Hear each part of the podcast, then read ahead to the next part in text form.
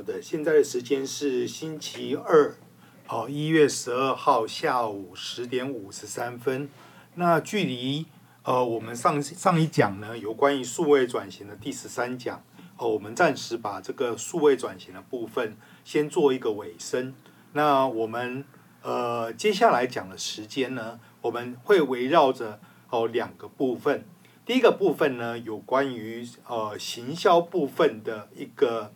呃，转型吧，哦，那第二个部分呢，主要是解决方案的销售。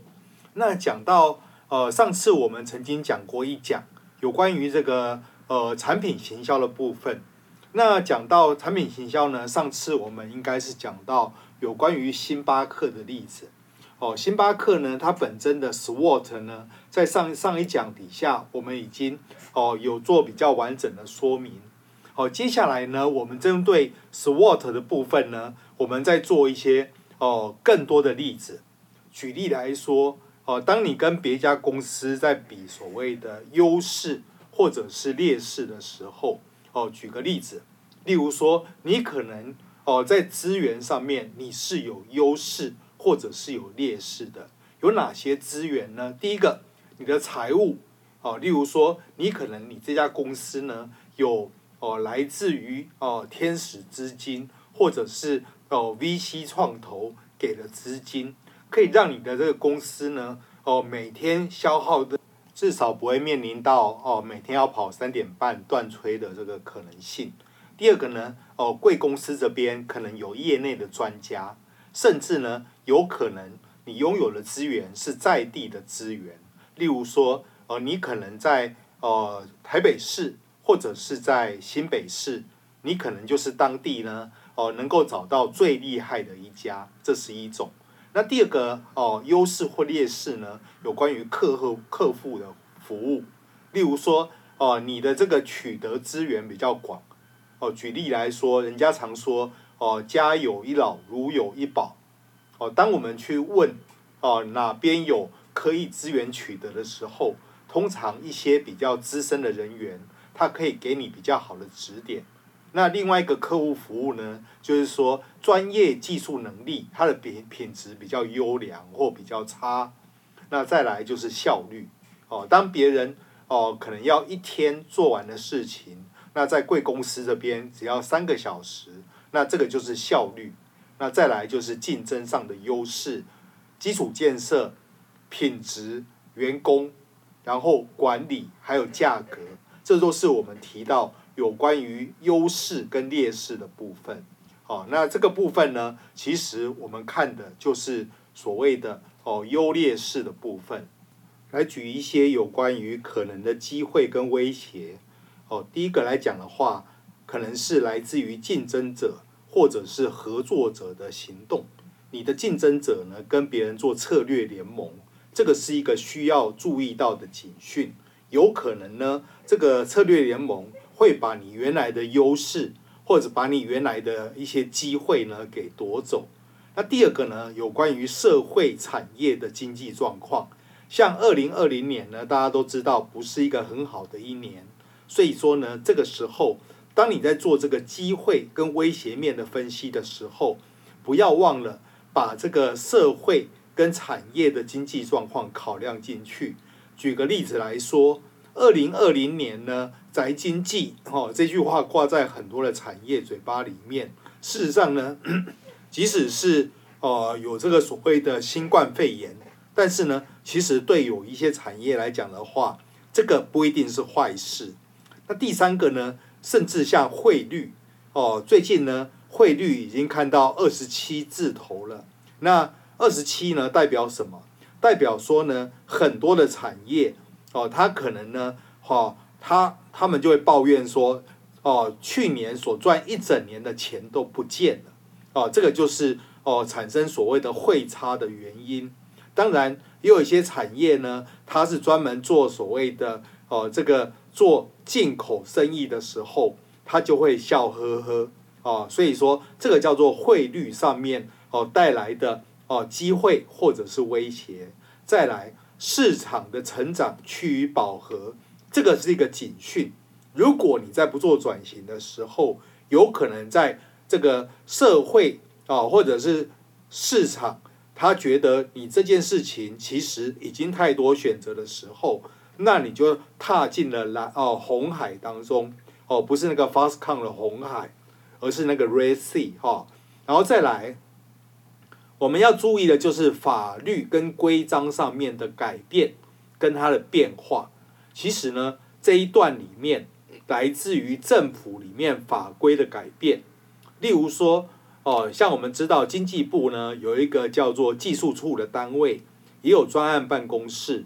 每年会推出很多不同的计划，哦，举例来说，像城乡计划，它就让很多的厂商，你如果愿意用哦拿这笔钱的时候，那相对这笔钱当然不是白拿啦。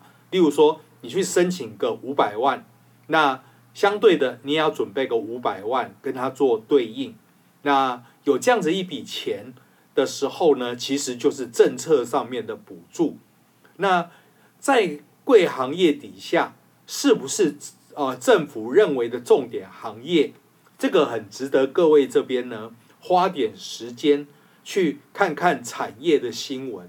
那这一呃这个部分呢，其实就会谈到待会要谈的哦、行销人员的一个功能，叫做市场上的智慧，叫做 market 啊、marketing intelligence。那这个东西呢？就是一个我们啊针对这个部分所做的一个补充。那另外一个呢，就是我们会谈到有关于这个 SWOT 里面的误区，也就是说，当你在做 SWOT 的时候，你不一定每一件事情都做对。那我们来看到常犯的错误会有哪一些？第一个来讲的话，如果你整体目标都还没有明确，或者你内部都还没有取得共识。你就开始做分析，请问一下，你的分析要如何正确？也就是说，你还没有把目标找清楚，你就开枪了。哦，这个东西当然不是一个正确的做法。第二个，如果你哦这个企业它的这个位哦，如果说刚讲的这个目标没有被确认的时候，有可能呢，这个 SWOT 组成小组里面的成员哦各各行其事。导致呢，哦，整个 SWOT 分析哦七零八落，最后分析出来的结果呢也很难踏实，所以最主要的目标可能会有三个或五个就可以了，哦，甚至它会啊不啊不断的改变，如果你没有把这些事情控制好的时候，会变成多头马车，为了做 SWOT 或者为了让老板看。而在做 SWOT，那这样子就花了大家很多的时间在做一些无用功。那再来会造成这种现象，并非是整体目标还没有被提出，有可能这个目标已经被提出来了，而且大家也都知道了。可是呢，每个人的理解不愿意说出来，就在他们自己的脑脑海当中，没有经过分享跟确认。而造成误解，也就是说，如果今天大家目标哦，透过多数学的方式，已经觉得应该有一个目标了的下一步，应该马上办一个分享会，或者称为叫确认会，哦，确保你的目标呢，并不是就在脑里面空想，但是呢，别人不知道，或者你自认为知道。再来另外一个误区，SWOT 只是做分析，它并不是哦在规定所谓的策略哦，是让策略的动作哦，去想策略这个动作会在 SWOT 都分析完毕之后才会进行。如果你太早进行，或者你反过来把 SWOT 分析就当成是一种策略的时候。这个时候，你的 SWOT 会变得非常空洞。怎么说呢？也就是说，每个 SWOT 对我们公司就是这样。然后呢，这个问题呢，就没有人能够回答得上来。那这样子呢，你就是在为 SWOT 而做 SWOT。那 SWOT 呢，它只是一个现况，而且很客观的陈述。那透过分享跟确认呢，让全公司啊去理解目前的现况。也就是多数人对于优势、劣势、威胁、机会都能做到客观的陈述，但是在机会这个部分呢，很多的单位他会把策略写进去，但是呢，却不是现象。那这样子呢，其实也是一个非常错误的地方。那刚刚有提过，要如何去了解市场上面我们的定位？第一个做法底下。通常呢，呃，如果你的企业比较大，会有专人呢来做叫做市场哦、智慧上的分析或收集。例如说，像以前微软呢，在行销单位就有一个专责专责人员呢，他每天他的工作就是看报纸哦、然后呢，运用搜寻引擎找出行业里行业里面可能的竞争。或者是别人，或者是敌手，他们推出新产哦新产品的动态，然后把这个动态呢加以整理。当然，整理本身呢要有一些格式，而不是乱写一通。例如说，他发布的时间、媒体名称，然后主题内容，然后再加上摘要等等的部分。目的呢就是让哦行销这边的人员。可以获知他的产品正在面临怎么样的竞争，哦，那如果你公司比较小，有时候呢，产品行销经理会做有关于他自己行哦这个这个产品部分的这个哦市场智慧，哦，那再来呢要做的事情就是贵公司你的一个啊广告，例如说。你做你投入了这个广告之后呢，到底它的效果如何？这个是你要去收集的。第二个，同业的广告为什么比你受欢迎？为什么大家的评价感觉起来好像哦更加的活泼？哦，举例来说，像全联先生就是一个很好的例子。那媒体露出的程度，也就是说这个消息。是不是吸引了很多媒体来报道，还是说你这个消息呢？你花了钱，可是呢白白的浪费了。那有时候我们可以透过购买的方式去买一些分析报告，这通常可以省下市场的这个智慧人员呢很多的时间。像我前面谈到 Forest 或 Gartner 呢，其实他们都有专业的分析师。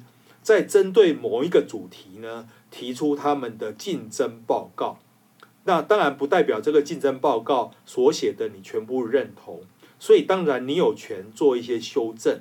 不过各位要有认知的是，哦，这个报告呢，如果你要拿到第一手的，哦，你每年要付的年费还真不少。所以说呢，很多单位他们可能会哦用的是一些比较过时的报告。这个时候，你就要去分析过滤这个报告，有时呃它的时效性大概是多久的时间？再来有一个最好的老师，不要忘了问，也就是真正接触到客户的业务哦。那每一个业务的建议跟反馈呢，其实可以让你的这个市场收集的动作省下很多的时间。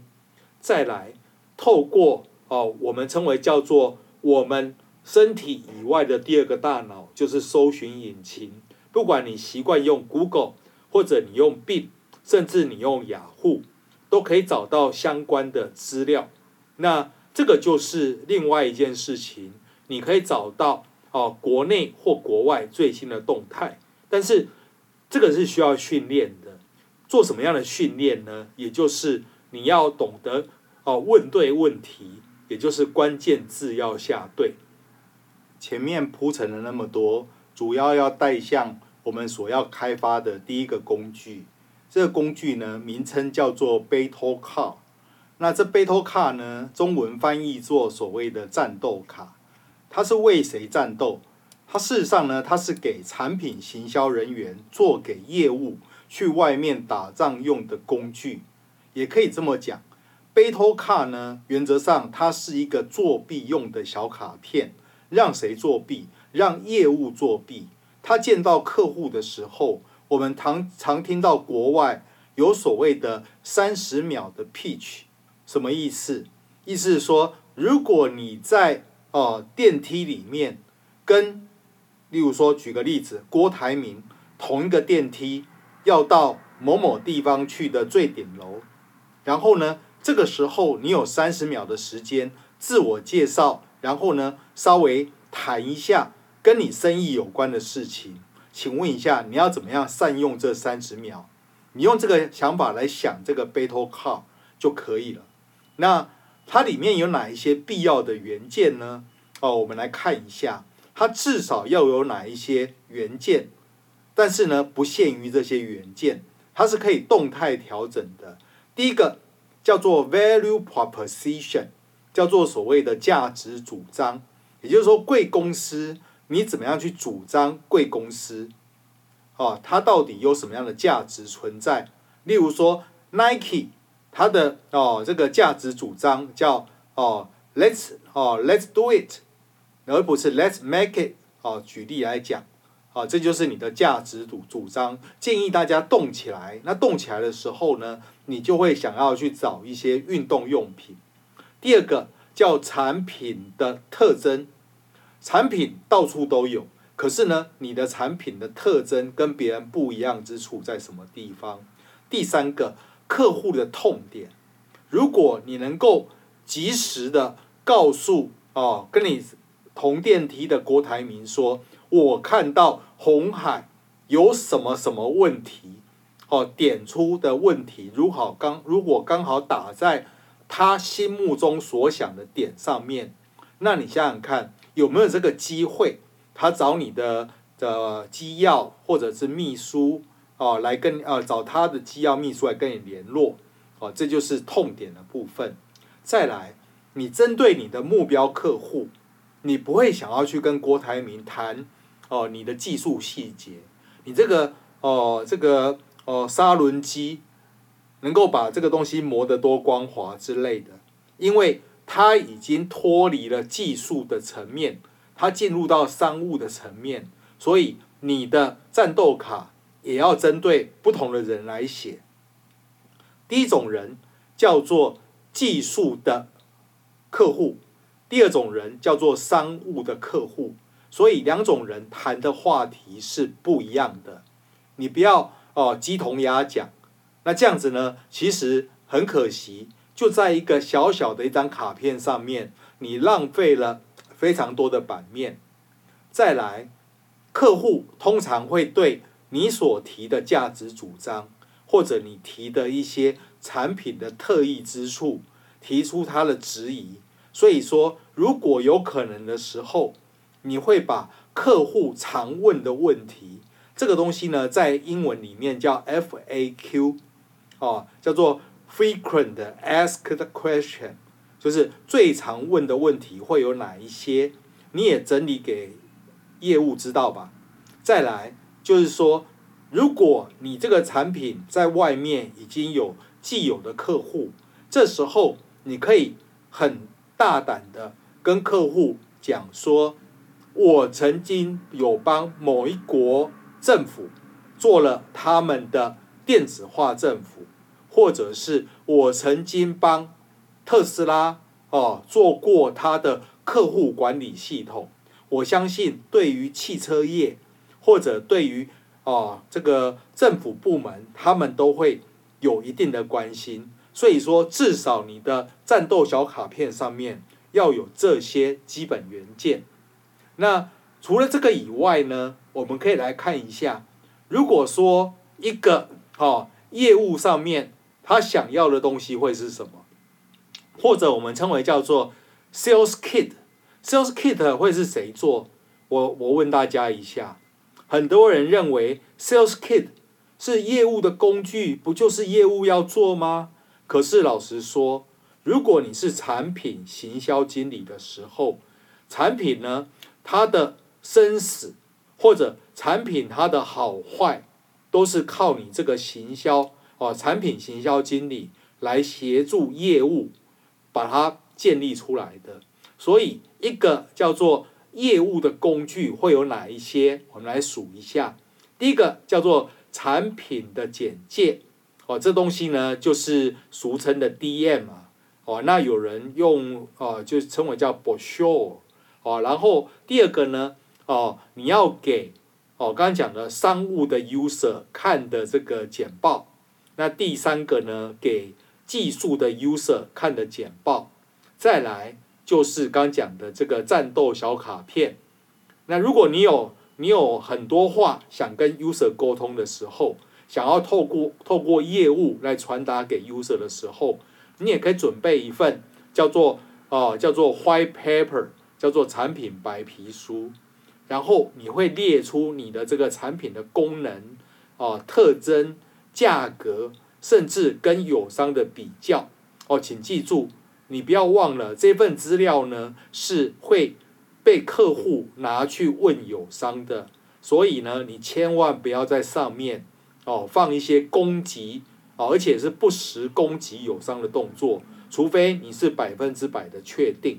然后再来，你可能会哦，例如说有些产品哦，行销经理比较不混的啦，哦，他会帮业务准备哦工作说明书，也就是说，如果业务卖成功了，他甚至连第一版的初稿你都帮他准备好了，哦，这当然是一个非常非常棒的一个哦产品行销经理所做的事情。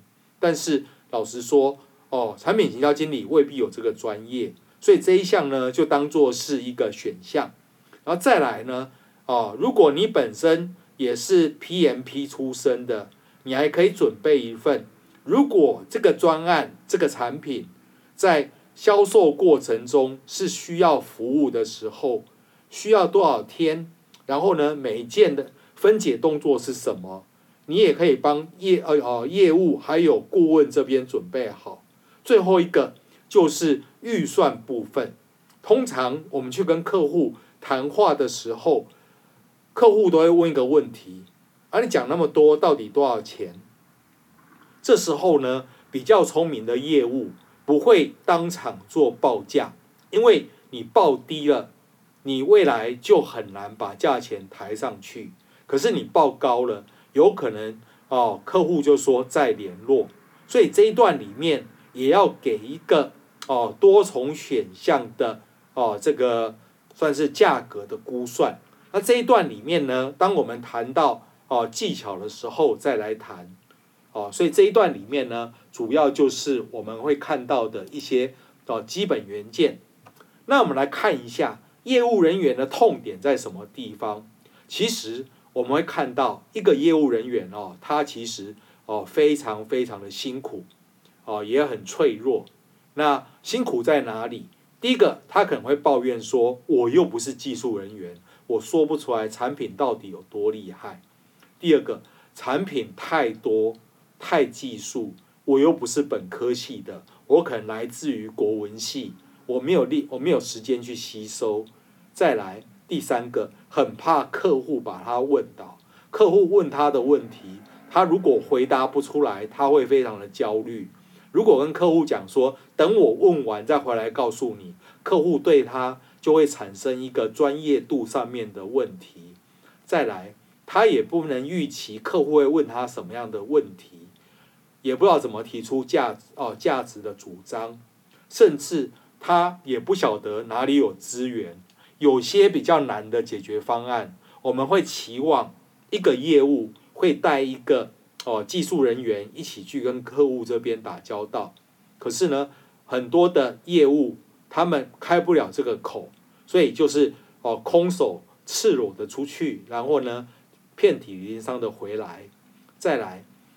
有可能业务甚至不晓得要怎么样问客户问题，怎么去打动客户。最怕的状况就是没有客户要问你问题，那代表他们没有兴趣。台语啊，或者是俗话有一句话哦，闲货才是买货人。如果客户问你很多问题，千万不要不耐烦，你要很庆幸让你有这个机会做销售。再来，你可能会担心，不晓得竞争者会对我们放什么狠话，或者对客户说了哪一些对我们不利的话。那这个东西呢，其实你要不要去猜？其实只要脚步站得稳，你不怕人家说你坏话。